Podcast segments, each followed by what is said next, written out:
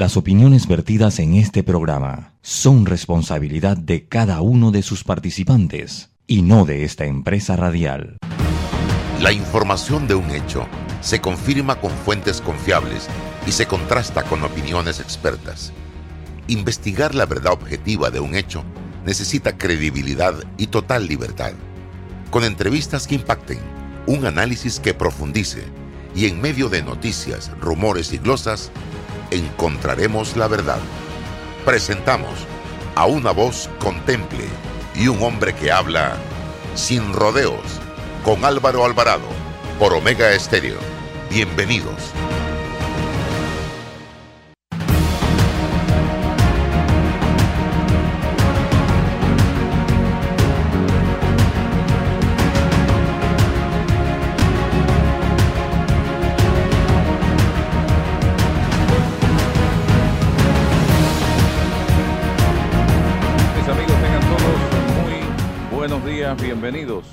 Bienvenidos, a la señal de Omega Estéreo. Hoy vamos a tener un programa variado, varios temas interesantes eh, en este su espacio que se transmite de lunes a viernes de 8 y 30 a 9 y 30 de la mañana. Vamos a comenzar rapidito dando la bienvenida a don César Ruilova, que como todos los días nos acompaña en este espacio. También hoy vamos a comenzar con un tema humano sucedido que, es parte del seguimiento de los casos que han venido surgiendo eh, en algunos albergues de este país. Eh, nos acompaña eh, Nicolás Sicoyos, que nos contó brevemente una historia, pero que hoy nos las va a hacer pública. Y también está con nosotros David Sheffer Sicoyos. Bienvenidos, gracias por estar aquí con nosotros eh, le damos la palabra inmediatamente porque esto a mí me impactó y yo quiero que la gente escuche qué pasó con esta niña que ustedes eh, eh, adoptaron económicamente por más de 12 años, creo que fue que me dijo usted, don Nicolás. Y muy buenos días tengan todos. para nosotros es una, es una, nos encontramos con una situación sumamente penosa eh, mi esposa y la señora Socorro, quien aparece en pantalla ahora mismo junto a mí, está usando el computador de mi señora. Em, em, desde que la niña esta tenía tres años de edad, eh, hemos estado proveyéndole de artículos de aseo personal, eh, útiles escolares, uniformes escolares, em, vestimenta. Y básicamente, eh, Debbie, mi esposa, y Socorro se han encargado de eh, llevarle las cosas, de aconsejarla, de hablarle. Eh, y notamos hace unos años atrás que, entramos en una etapa de, de, traslados repentinos e inexplicables y la perdíamos del radar. También comenzamos a notar que muchas de las cosas que nosotros le estábamos donando a esta niña estaban siendo utilizadas por otras personas ajenas al eh, orfanatorio eh, en donde ella se encontraba. Eh, caso específico, una de la, familia de, una de las administradoras, una, una, hija de ella, que básicamente tenía la misma edad, portaba ropa que, que Debbie le había enviado junto con Socorro a, esta niña que estamos hablando hoy. Ese tipo de abuso continuó, eh, obviamente eh, toda denuncia eh, se, se, le, hizo caso omiso por parte de las autoridades y eventualmente con el tiempo se puso muy agresivo el traslado de una facilidad a otra, al punto de que inclusive le perdimos la pista a esta niña durante, durante casi un año. Eh, yo soy el más distanciado de, este tema. La señora Socorro eh, ha sido el enlace, el enlace eh, directo con, esta niña junto a mi señora. Mi señora ahora mismo está dando clases en línea y por eso no, no se nos pudo pegar. Pero sí, yo creo que Socorro les puede dar una foto mucho más completa de, la situación y los pormenores que, que eh, que la rodean, ¿no? Sí, Socorro, bienvenida. Cuéntanos la, el, tu testimonio de lo que pasó con esta niña y cuándo llega ella a un albergue, cuándo hace contacto con los psicollos. Buenos días. Eh, buenos días a todos. Eh, me encanta estar en este programa para apoyar a toda la niñez, no solamente a esta menor, sino a todos los niños que son vulnerables, abusan de ellos, específicamente esta menor. Eh, yo conocí a, la niña por medio de la señora Debbie.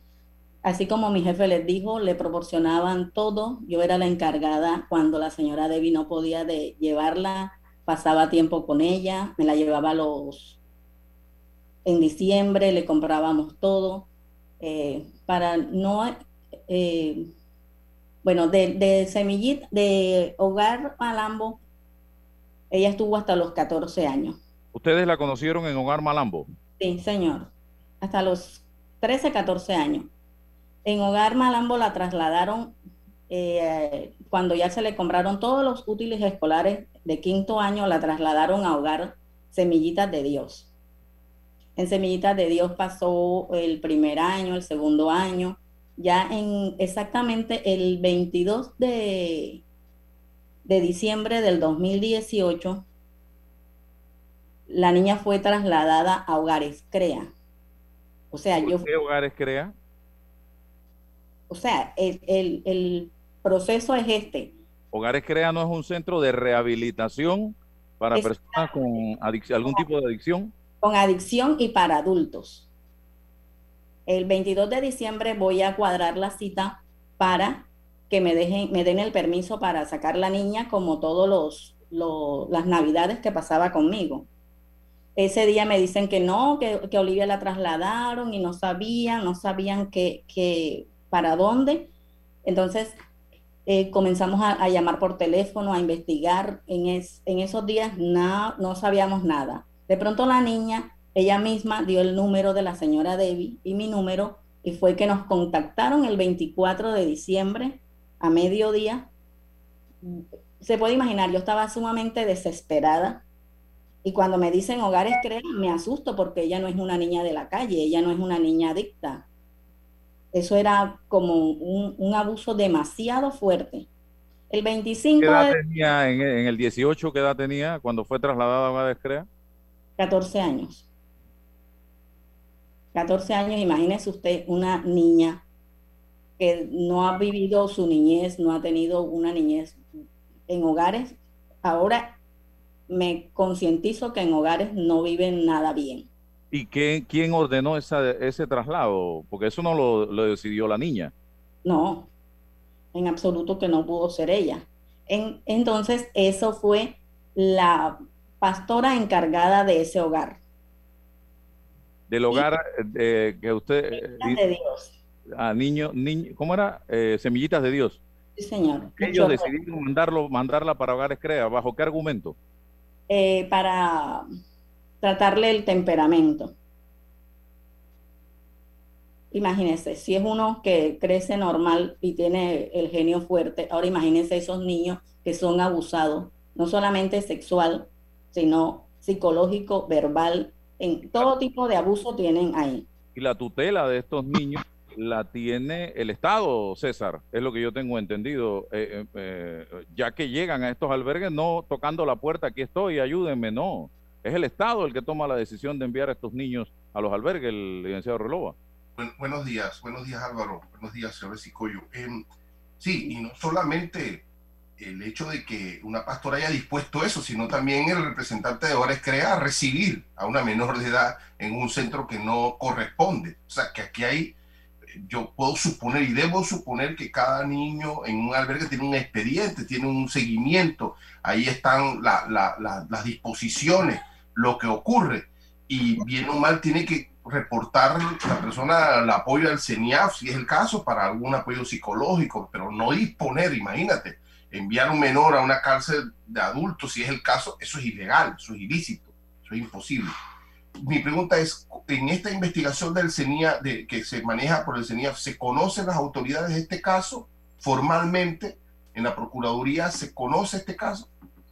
Bueno, yo sé que el CENIAF con, con el tiempo, a, medida que iban pasando los meses, se hicieron cargo de eso y eh, trasladaron a la niña a, al hogar, bueno, estuvo dos días en Metro Amigo y después la trasladaron a Funchipa.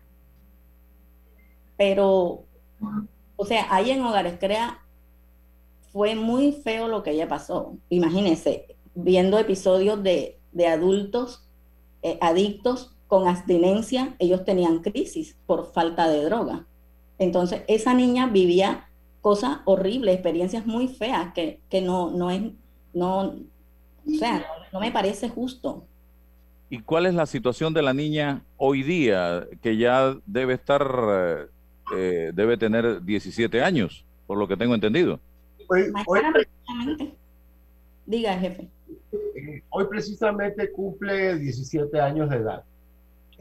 nosotros hemos, hemos, hemos decidido patrocinarla en, en el albergue de las Claras, eh, en donde la van a terminar de educar, le van a, le van a crear eh, una filosofía de madre para que, para que ella pueda seguir adelante y eh, hoy nos encontramos en el trámite de hacer eso.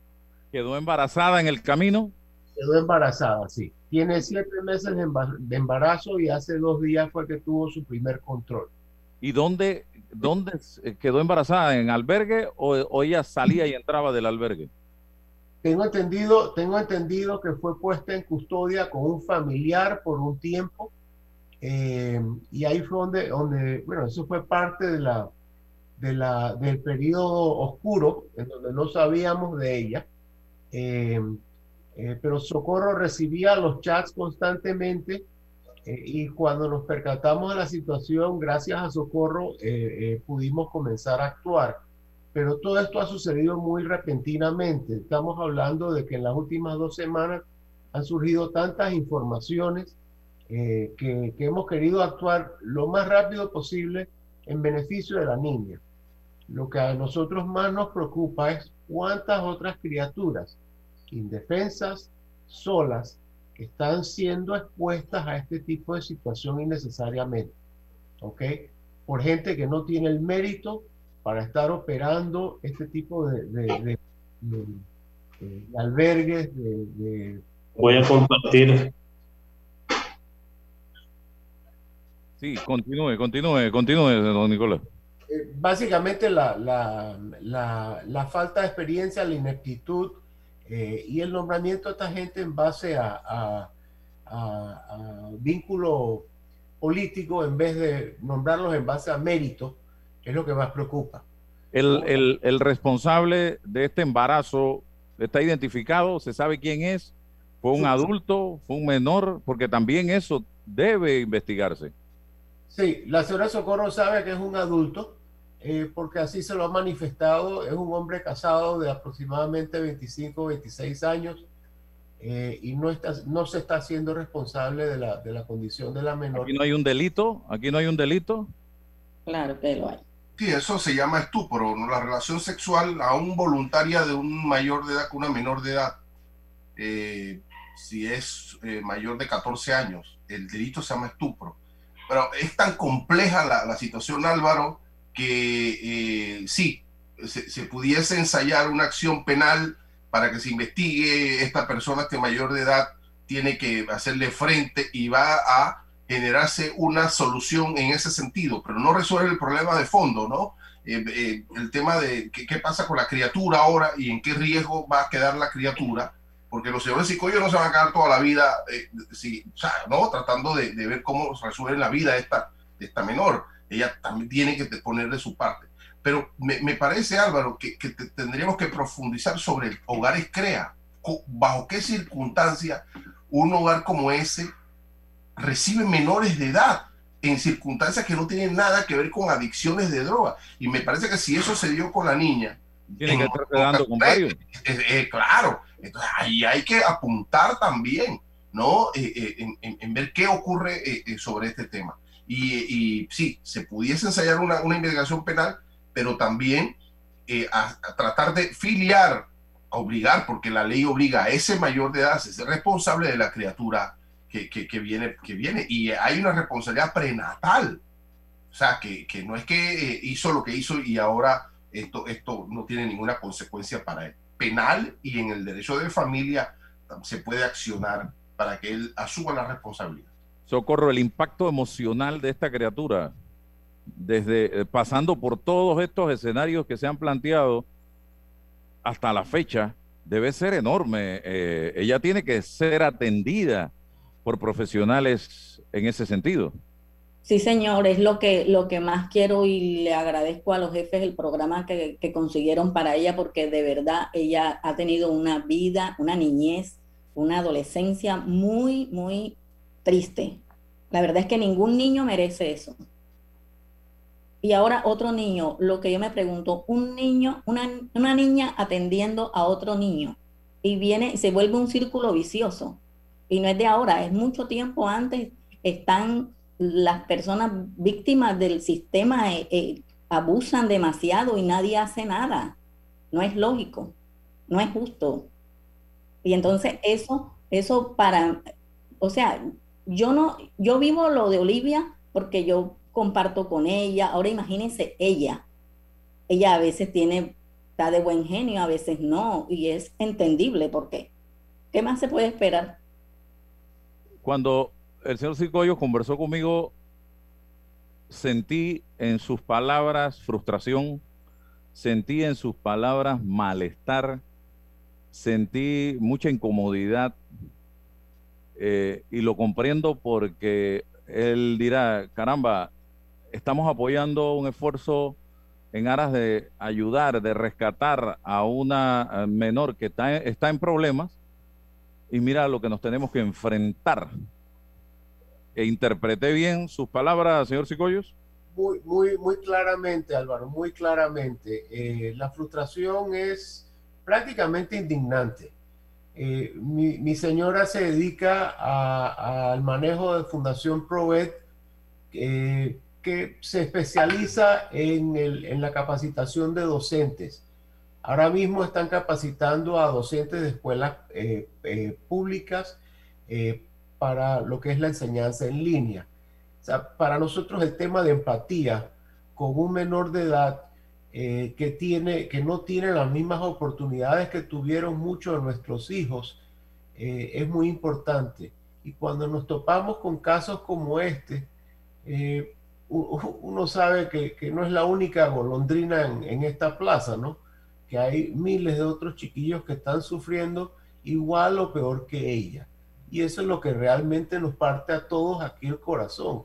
A Socorro, a mi señora, a mí, a mis hijos, eh, llevamos ya 14 años en esto, ¿no? ¿Qué espera usted que pase en estos momentos? Amaquear el palo que caigan los mangos podridos.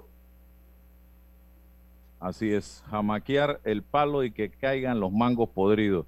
Hasta el momento no he visto caer ningún mango podrido con, con la firmeza que se requiere en una situación como esta, donde estamos hablando de abusos de toda naturaleza a menores de edad que ya de por sí llegaron a estos albergues siendo abusados. O sea, son doble víctimas, muchos de ellos. Eh, y miren el caso que tenemos en este momento, una persona que ha sido, ha hecho un tour, lo han tenido haciendo un tour de albergues de Malambo, luego al de Semillita, de Semillita luego a eh, CREA, luego de CREA, ahora después al otro que usted mencionó, Socorro. Metro Amigo dos días y después a Funchipa. Imagínense emocionalmente cómo puede estar esta persona, esta chica eh, que ha estado su vida eh, y encima estuvo en manos de unos familiares donde precisamente ocurrió lo que ocurrió. O sea que esto ha sido, esta niña necesita muchísimo, por muchísimo apoyo y este tema merece una investigación y ojalá las autoridades estén pendientes de este caso y, y, les permita abrir el paraguas para investigar otros que deben estar dándose similarmente. Eh, le agradezco, señor Sicoyo, ¿quiere algo, quiere decir algo más? Eh, no, yo te agradezco mucho la oportunidad de, de ventilarnos, eh, de, expresar nuestra frustración. Soco, tú, tú has sido la héroe de la película hasta ahora. Yo creo que, son tus palabras que, que cuentan mucho más que las mías. Adelante, Socorro. Bueno, señores, yo les agradezco que investiguen. Yo quiero saber el por qué, con qué fin mandaron a Olivia a un lugar tan deprimente, porque no es justo que ella tenga que vivir eso, ni que siga viviendo ahora. ¿Qué pasará con ese bebé? Yo tampoco me puedo hacer cargo a él. Yo puedo estar pendiente, yo quiero, yo quiero ayudar, yo quiero, me duele, me, indigna, me, me da de todo, pero que, que, que investiguen Funchipa, todo, todo, Semillita, ¿qué pasó con Semillita? ¿Qué pasó con esa pastora que cogió a la niña y la volvió nada? No sé si yo pensaba que veía mucha televisión, pero cuando no me daban razón de ella, yo dije, desaparecieron a la menor. Porque era una forma de, de yo lloraba, yo, yo quería salir corriendo. O sea, yo no quiero que eso se quede así, no por simplemente la niña que estuvo compartiendo conmigo o que está compartiendo conmigo, por todos los niños que son abusados. Y como usted dice, abuso de toda naturaleza, no es solamente abuso sexual, de toda naturaleza.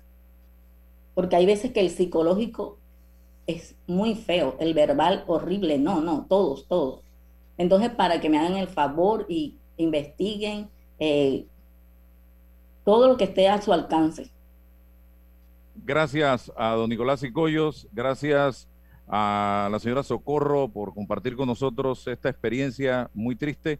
Vamos a hacer una pausa, César, y regresamos con más aquí en este su programa Sin Rodeos a través de Omega Estéreo. Atrévete a descubrir el nuevo mundo de tu caja en línea con innovadores servicios y facilidades en cajadeahorros.com.pa. Si aún no la tienes, afíliate en línea de forma rápida y segura. Caja de Ahorros, el banco de la familia parameña. Para la autoafiliación es necesario que sea cliente de Caja de Ahorros y mantenga un producto activo. Bueno, me voy a comer con una estrella. Mmm. Espérate, ¿y tu esposa sabe? Claro, ella sabe que la estrella del sabor es American Star. Y por eso en la casa comemos delicioso. American Star, el tasajo, jamón, chorizos y embutidos más suaves, económicos y con el sabor que le gusta a todos. ¡Oh! ¿Me invitas a conocer esa estrella? Busca la estrella roja y azul American Star, la estrella de tu cocina. Me levanto bien tempranito.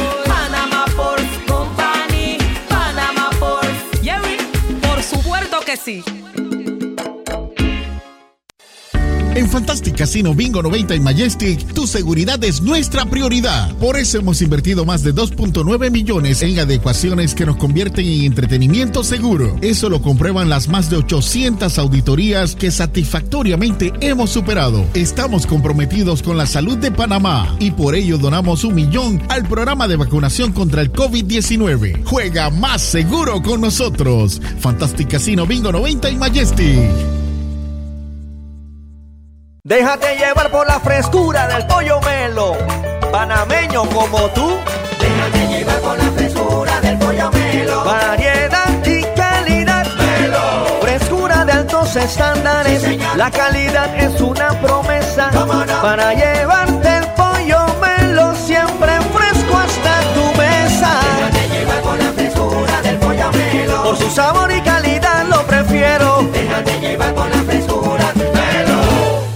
Estamos de vuelta.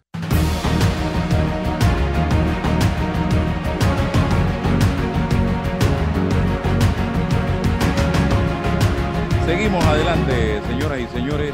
Eh, César Ruilova, tenemos ahora al señor Dante Mossi eh, para hablarnos de temas importantes relacionados con el Banco de Centroamericano de Integración.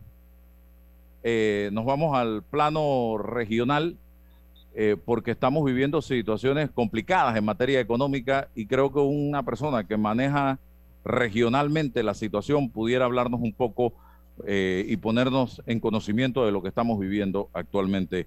Gracias, señor Mossi, por estar con nosotros aquí en Panamá. Usted está ahorita mismo, ¿dónde? Eh, creo que es en Guatemala. No, estoy en Tegucigalpa, don Álvaro. Buenos días, un gusto estar con usted. Gracias, eh, señor. Cuénteme un poco, eh, un poquito de historia del Banco Centroamericano de Integración Económica.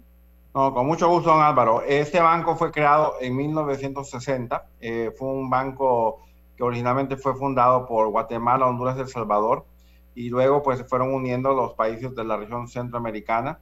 Hoy por hoy, el BCE es el, el banco de desarrollo mejor calificado de América Latina. Somos calificados AA. No hay ningún otro banco.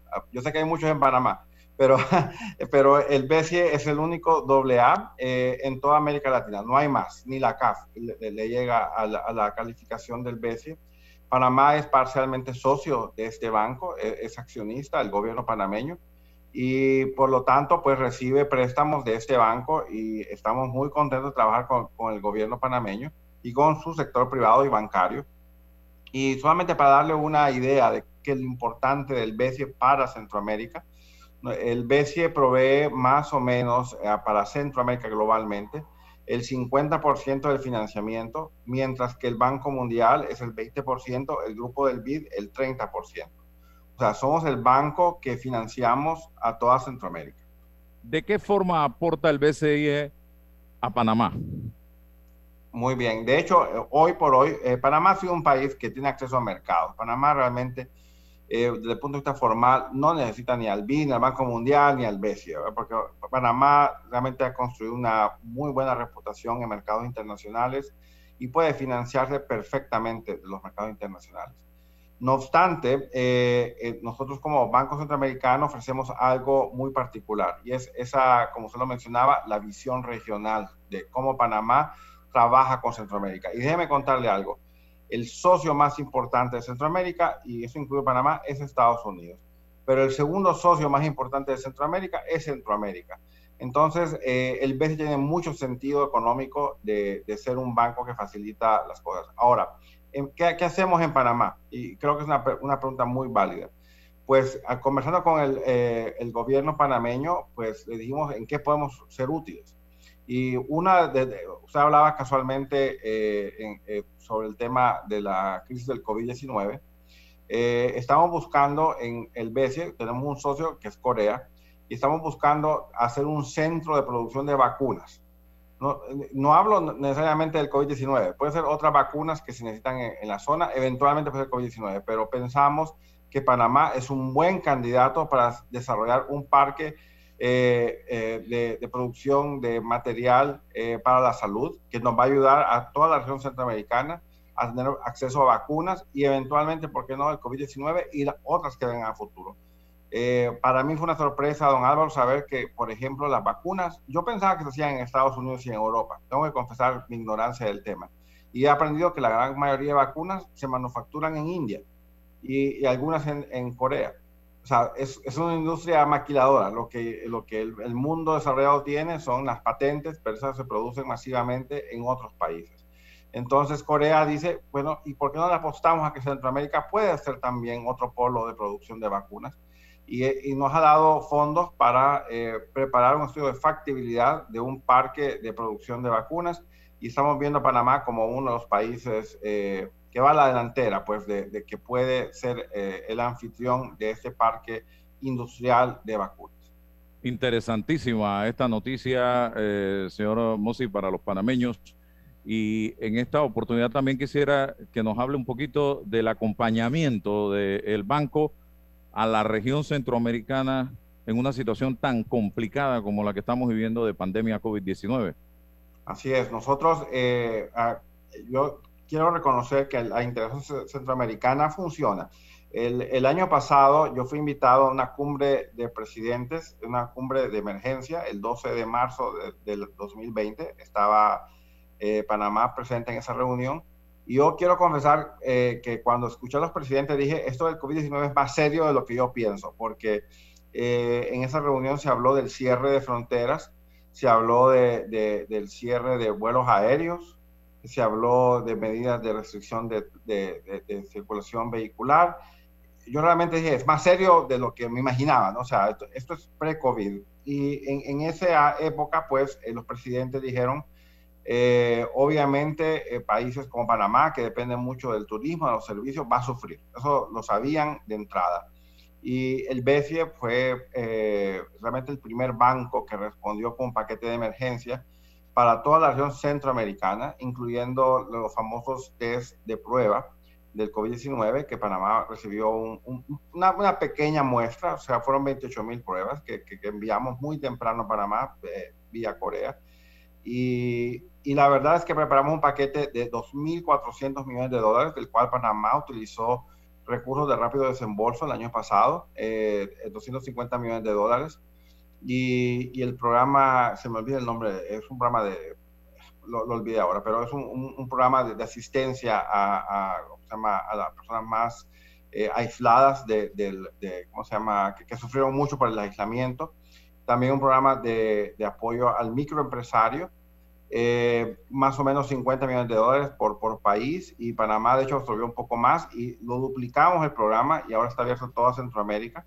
Y cuando digo Centroamérica incluye a Panamá, todo el mundo me dice Centroamérica y Panamá. Panamá es parte de Centroamérica en mi, en mi visión. Y entonces eh, tenemos un programa de apoyo a la microempresa, eh, que en esencia son préstamos de cinco años y dos años de gracia. O sea, no se paga nada por dos años. Y además tiene un fondo de garantía puesto por el BCE y hace que el microempresario que opta a estos fondos no va a pagar intereses y tiene un fondo de garantía de 75% del monto del préstamo. Entonces, eh, nos sentimos muy orgullosos de haber apoyado a la región centroamericana durante esta época tan difícil y que ahora estamos por salir. Tenemos finalmente, yo sé que hablo mucho, pero le comento, tenemos un, fuimos el primer banco global que salimos con un bono eh, para financiar la compra de la vacuna y esto le hemos ofrecido a toda Centroamérica, ya tres países lo han tomado, donde ofrecemos financiamiento eh, a menos del 2% de interés para comprar vacunas eh, en, en, cualquier lugar del mundo. Eh, nuestro compañero César Ruilo, aporte. Buenos días, eh, señor Mossi. pregunta, ¿el, capital, ¿el capital accionario del banco es de los gobiernos o es de instituciones eh, privadas? Eh, y eh, en su, por ahí estuve leyendo, en su mensaje, eh, de, de, creo yo, de, de, toma de posesión o de visión estratégica, usted habla de algunas restricciones para el crecimiento en la región. ¿cuál es, cuál, de, qué, ¿De qué se tratan estas restricciones que existen hoy día para crecer en una integración regional? No, muy bien. Nosotros logramos una, primero que todo, el BESIE le pertenece a los gobiernos, miembros y Panamá es un, es un país miembro pleno de, de, del BCE. Eh, nosotros eh, capitalizamos el banco este, el año pasado, de, eh, nuestro capital incrementó a 7 mil millones de dólares en medio de la pandemia. Eh, y nosotros con ese capital salimos a los mercados de, de, capital internacional y vendemos bonos y eso nos permite pues fondear las operaciones del banco. Y obviamente tenemos países miembros, como particularmente cito a la República China de Taiwán y la República de Corea, que tienen calificaciones eh, de su deuda soberana AA. Entonces, eso, más el récord de pago eh, impecable de la, región hacia el BCE, hace que el BCE tenga una calificación AA. Entonces, eso nos permite hacer préstamos a muy bajo costo a toda la región. Ahora, la pregunta que usted hace, ¿qué, ¿qué, restringe? O sea, cada país tiene diferentes restricciones. Quiero comentar, Panamá es uno de los países más avanzados junto a la República Dominicana. Y uno de los temas, por ejemplo, que, eh, eh, oímos de Panamá es cómo involucramos al sector privado más para eh, desarrollar los retos de infraestructura y logística de Panamá. Sabemos los problemas de tráfico de Panamá, los problemas de agua y saneamiento, de energía eléctrica, ¿verdad? Fuera de la zona urbana. Entonces, me place informar, por ejemplo, que estamos colaborando en una iniciativa entre Colombia y Panamá para conectar físicamente la primera obra de infraestructura que, va a conectar Panamá y Colombia y todo el continente americano, una línea de transmisión que ha estado, como dicen en el libro, ¿verdad?, por más de 10 años, con apoyo de, de otras instituciones hermanas, pero el BESIE tiene un fondo de preparación, de preparación de proyectos que estamos utilizando para afianzar esa seguridad energética del pueblo panameño para que tengan energía barata y disponible en todo el país. Y lo segundo, carreteras. También hemos sido invitados a, particip a participar en asociaciones público-privado de carreteras y el gobierno nos concedió eh, ser sus socios estratégicos en la APP del Corredor de David. Y en este caso, el banco está donando fondos para apoyar al gobierno en su capacidad de ejecutar estos proyectos. Y recientemente eh, conversamos con autoridades de gobierno donde el banco autorizó eh, aproximadamente como un millón de dólares en fondos de cooperación técnica no reembolsable para apoyar a estos procesos. Así que estamos muy contentos de Panamá. Como les digo, Panamá más bien en esa forma nos enseña un poco lo que sigue para el resto de la región centroamericana. Así que nosotros en Panamá creemos que hay que desarrollar la infraestructura más para que el tráfico fluya aún mejor y obviamente conectividad aérea eh, es la mejor de, de la región. Eh, estamos con el centro eh, de investigación, el Borjas, ¿verdad? Que nos interesa mucho eh, que arranque, ¿verdad? Tiene un financiamiento, pero todavía no está implementándose el, el, la operación nuestra. Y creo que, como mencionaba anterior a don Álvaro, esto va a permitir, ¿verdad? Que Panamá se ponga al frente también de otros temas donde su logística es muy apreciada a nivel global. Sí, ¿cuál es la cartera que maneja el banco en Panamá? Y acto seguido, eh, ustedes que manejan el área regional, eh, ¿qué perspectiva tienen acerca de la situación para los próximos meses? Eh, que para muchos todavía no hemos salido realmente de la crisis y va a tomar tiempo. Sí, mire, primero que todo creo que es importante mencionar que ya hay luz al final del túnel. Eh, el hecho de que ya tengamos vacunas disponibles, ya eso eh, ya pone un horizonte al, al, a un final de esta crisis global. Y en el caso de Panamá, eh, eh o sea, recientemente nuestro director nos informó que él eh, ya recibió la vacuna. Eso ya son avances que ya marcan un final, ¿verdad? Hacia donde, a, en cuanto a esta crisis económica. En el caso de Panamá, eh, en particular, los servicios sufrieron mucho. ¿verdad? Panamá depende mucho de, de, de, del sector servicios. Los servicios son viajes, son, eh, eh, como son servicios financieros, y estos eh, obviamente funcionan con personas. Las personas sin vacunas no, no, no van a, volver, ¿verdad?, a donde estaban antes. Pero, no obstante, la perspectiva que tiene el BESIE para toda la región centroamericana es que este año va a ser un año de crecimiento económico Panamá es, es, uno de los países líderes de la región que va a crecer más, junto con la República Dominicana. Así que somos muy optimistas y queremos apoyar en este proceso a que Panamá no se sobreendeude para seguir creciendo, porque creo que una preocupación que tiene todo el, mundo, no solo en Centroamérica, es que los países tuvieron que tomar mucha deuda para poder crecer. Entonces, o sea, como Banco de Desarrollo, nosotros, eh, vaya, proveímos fondos de deuda pública, pero eh, entendemos que hay un límite, o sea, no, no, somos un banco responsable, no vamos a prestar más de lo que la capacidad del país eh, no tenga. Nosotros eh, esperamos este año eh, desembolsar unos 400 millones de dólares, es, perdón, desembolsamos 400 millones el año pasado y una cantidad de unos 300 este año. Tenemos una cartera de cerca de, todavía es modesta, como unos 800 millones de dólares. Nos gustaría tener más, pero como le digo, Panamá es un país bastante accesible a mercados, así que entendemos que no somos, como dicen, la última Coca-Cola del desierto. No obstante, eh, sí creemos que tenemos un valor agregado. Nos interesa mucho el tema de desarrollo sostenible, no solamente eh, hacer la carretera o, o, financiar energía eléctrica, sino de dónde viene esa energía. Eh, la movilidad eléctrica, ¿verdad? O sea, obviamente con el precio del combustible eh, sube, las economías sufren Así que estamos también con el tema de, de ferrocarriles eléctricos para toda la región centroamericana y realmente, realmente estamos eh, propiciando la revolución industrial de Centroamérica eh, para que sigamos innovando y creciendo y no hagamos más de lo mismo, sino que hagamos más y mejor de lo, de lo que sabemos hacer. Ese es un poco el, el, el espíritu del trabajo de, del BESIE en todos los países miembros. Para el segundo semestre de 2021, planes del el banco y me dijeron que tienen planes de eh, expansión para otras confines del mundo. Así es. Bueno, primero que todo, y muy importante, expandimos nuestra oficina en Panamá porque estamos trabajando muy duro en Panamá con el sector, financiero, con el sector privado, con el gobierno. Eh, pero también eh, abrimos una oficina, bueno, acordamos ahora firmar el, el, acuerdo sede para abrir la oficina en Taiwán, pero también estamos abriendo una oficina en, en Seúl, Corea, vamos a abrir también una en Madrid, España, y otra en Buenos Aires, Argentina, todos países miembros del BESI. También, eh, don Álvaro, me place informar que el, el banco creó la Fundación BESI como el, el, la, el brazo del banco que va a buscar fondos no reembolsables para las causas sociales, porque en todos nuestros países, ¿verdad? Aunque estén muy avanzados, todavía hay paquetes de pobreza que inclusive a los países les hace difícil asistirlos.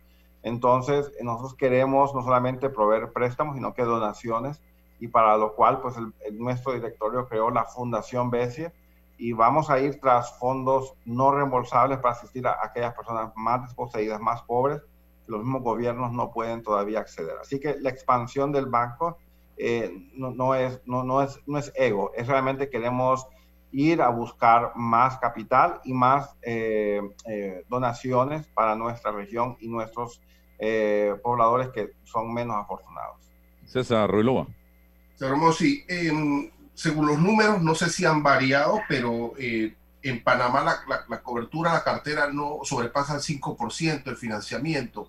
¿Qué, ¿Qué, espacios hay más agresivos para, para incorporarse en el, en, el mercado eh, panameño? Uno. Y dos, ahora que usted habla de la fundación, cuando uno habla de Centroamérica, uno innecesariamente tiene que eh, pronunciarse sobre el fenómeno de la migración, de lo que está ocurriendo en el aspecto humano de Guatemala, de Honduras, estos bolsones que suben hacia Estados Unidos. ¿Qué, ¿Qué, plan hay, si es que existe en esta fundación, sobre ese aspecto específicamente de, nuestra, de, nuestro, de nuestros hermanos centroamericanos?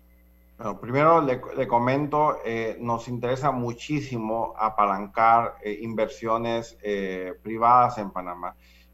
Somos parte de la planta de, gas de, de, AES en Panamá, la primera en toda Centroamérica. Nuestra contribución fue pequeña, no obstante, fue una parte muy competitiva en términos de precio. llevamos financiamiento extra barato a Panamá para este proyecto transformacional queremos llevar el mismo tipo de financiamiento eh, a otras, eh, otros sectores, ¿verdad? Como es la energía eléctrica, como es el transporte.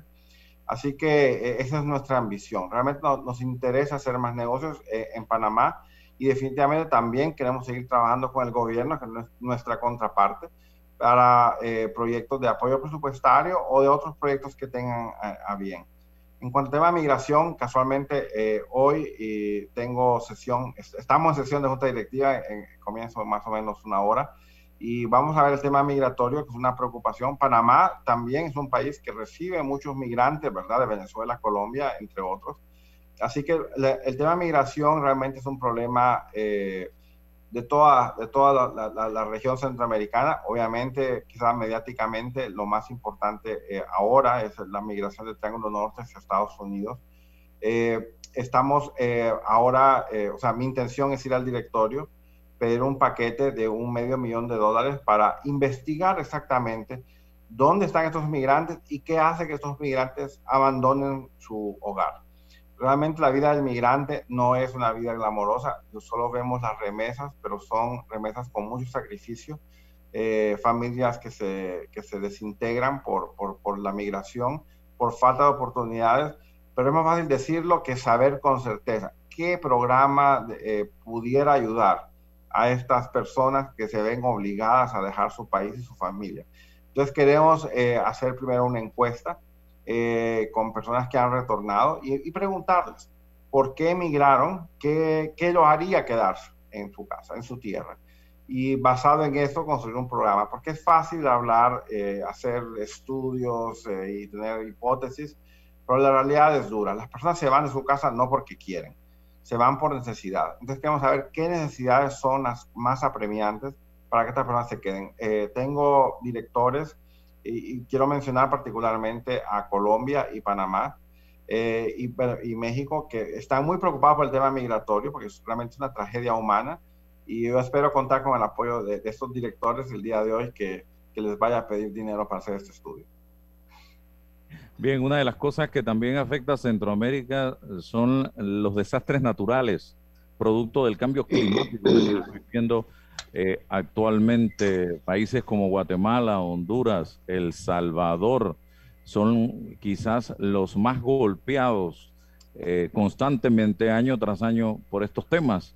Eh, la vinculación del banco con, con este tipo de situaciones.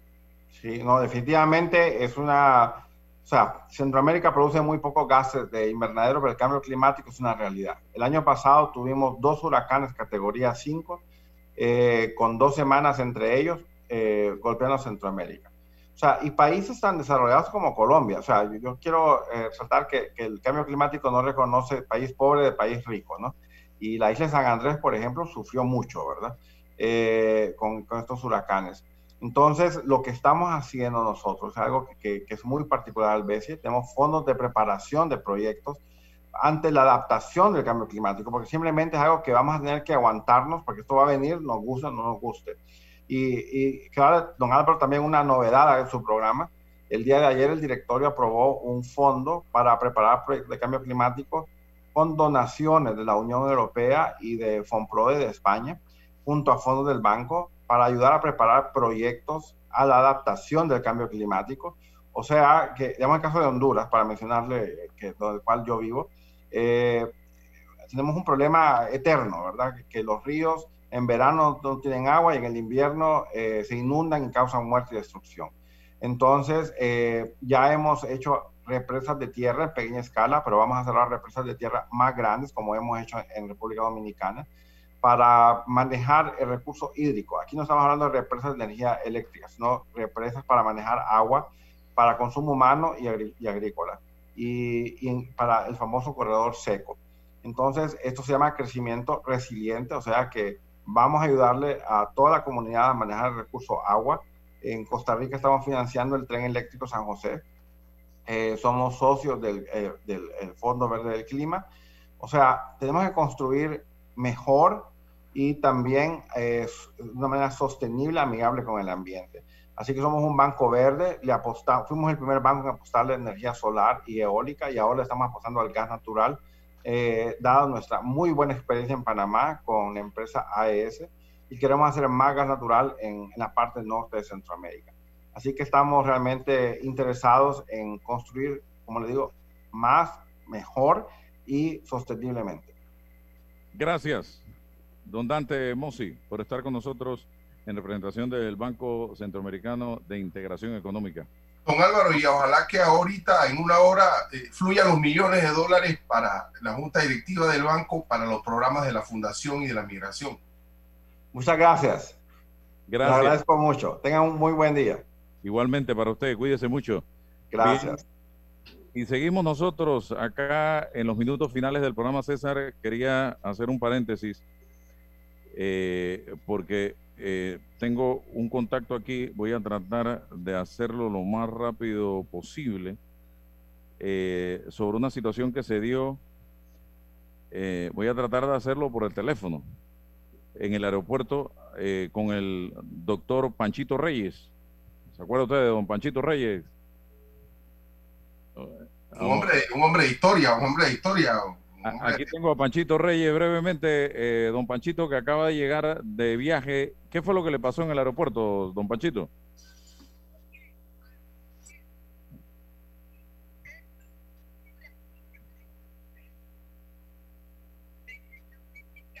No se escucha, no se escucha, Álvaro. No se escucha.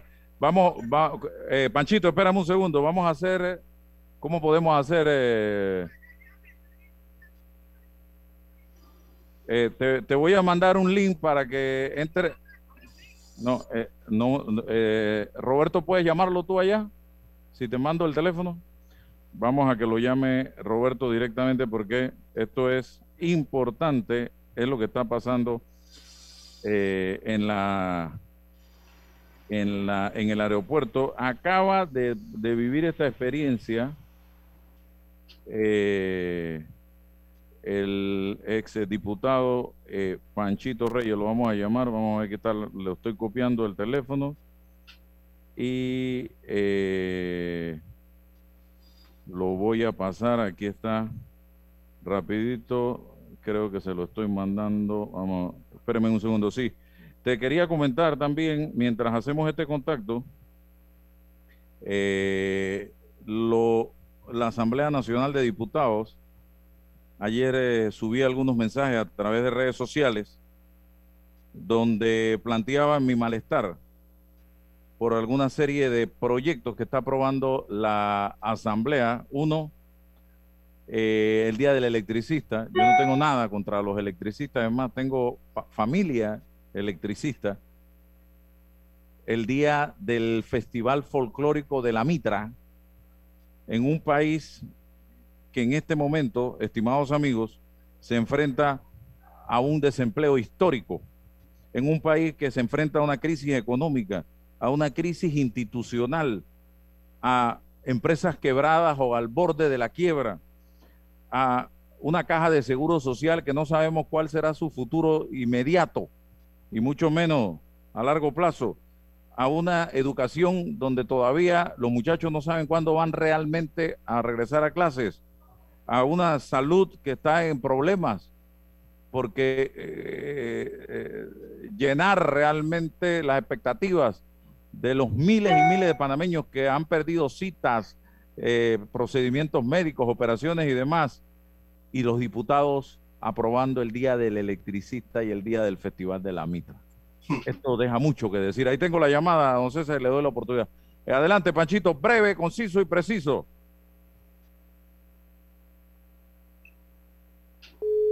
Adelante, Panchito Reyes. Bien, no, no escuchamos acá, don Roberto. Bien, estamos, no tengo el audio de Panchito Reyes. Eh, siga usted, don César, Sí. con el tema de la asamblea, pues. No, no, eh, bueno, esto es parte de la dinámica de un, de un periodismo ¿no? flexible, inmediato, ¿no? Ahí estar en la noticia lo que ocurre. Seguro que Panchito nos va a dar eh, la primicia. En- bueno, eh, esto, esto es eh, la Ahí está, ahora sí, llegó. Sí. Bueno, por favor. Adelante, Panchito, breve, conciso y preciso. Ok, vale, vale, preciso. Claro y preciso. Ok. Se hace un PCR, que es la mejor prueba que hay para el coronavirus, y tiene que estar dentro de las 48 horas en el momento en que tú abordes el avión. Ahí no hay ninguna queja al respecto. Cuesta 35 dólares. Ok, perfecto. Cuando llegamos a Panamá, en octubre del 2020 habían dicho que solamente se le iba a hacer a aquellos que no traían pruebas. Pero ese sistema se cambió. En Panamá, menos de 48 horas después, Álvaro, porque el viaje yo lo contabilicé una hora, cinco minutos, te vuelven a hacer otra prueba de PCR que vale 85 dólares.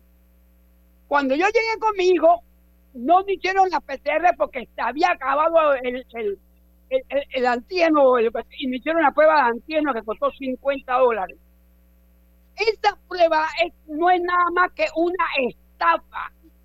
Están estafando al pueblo, no solamente de Panamá, sino a los colombianos que dicen que le cobran más. Yo no sé qué tan cierto sea eso, Álvaro.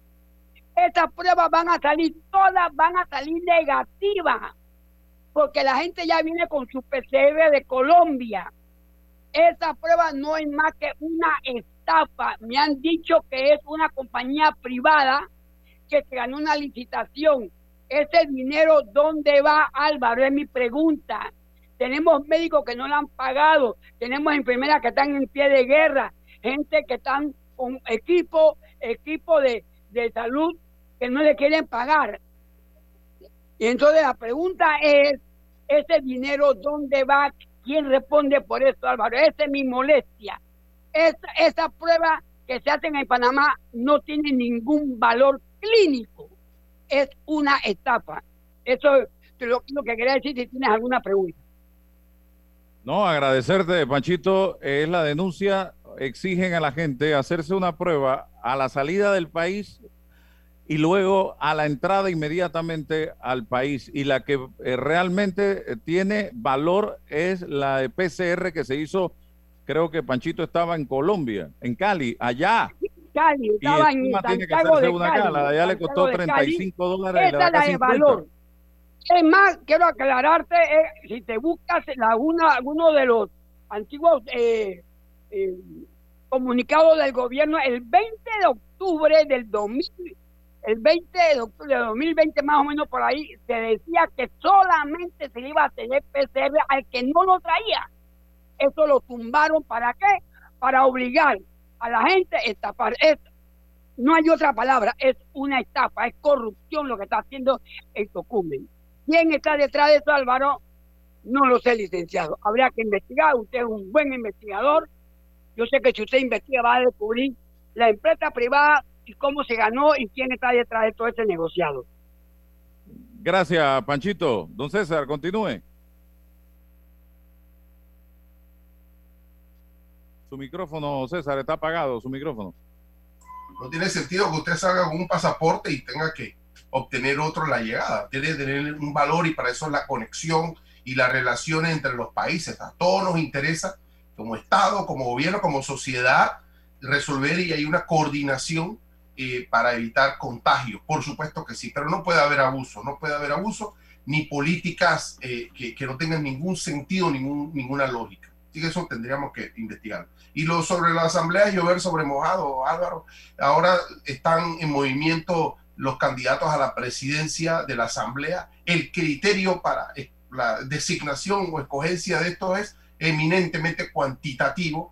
Allí te suman lo- los proyectos de leyes y las leyes que salen de la asamblea como número, pero no el impacto de las leyes. Todavía no hemos tenido el criterio, no hemos tenido la madurez como sociedad para poder censurar, para poder pedir cuentas a, a los diputados de la República, al Parlamento, sobre la calidad de eh, los proyectos de ley. Y, lo resumo, tenemos, Álvaro, salvo excepción, diputados localistas, diputados que están legislando solo para el caudal de votos clientelistas que tienen en su circuito. Eso es lo que tenemos.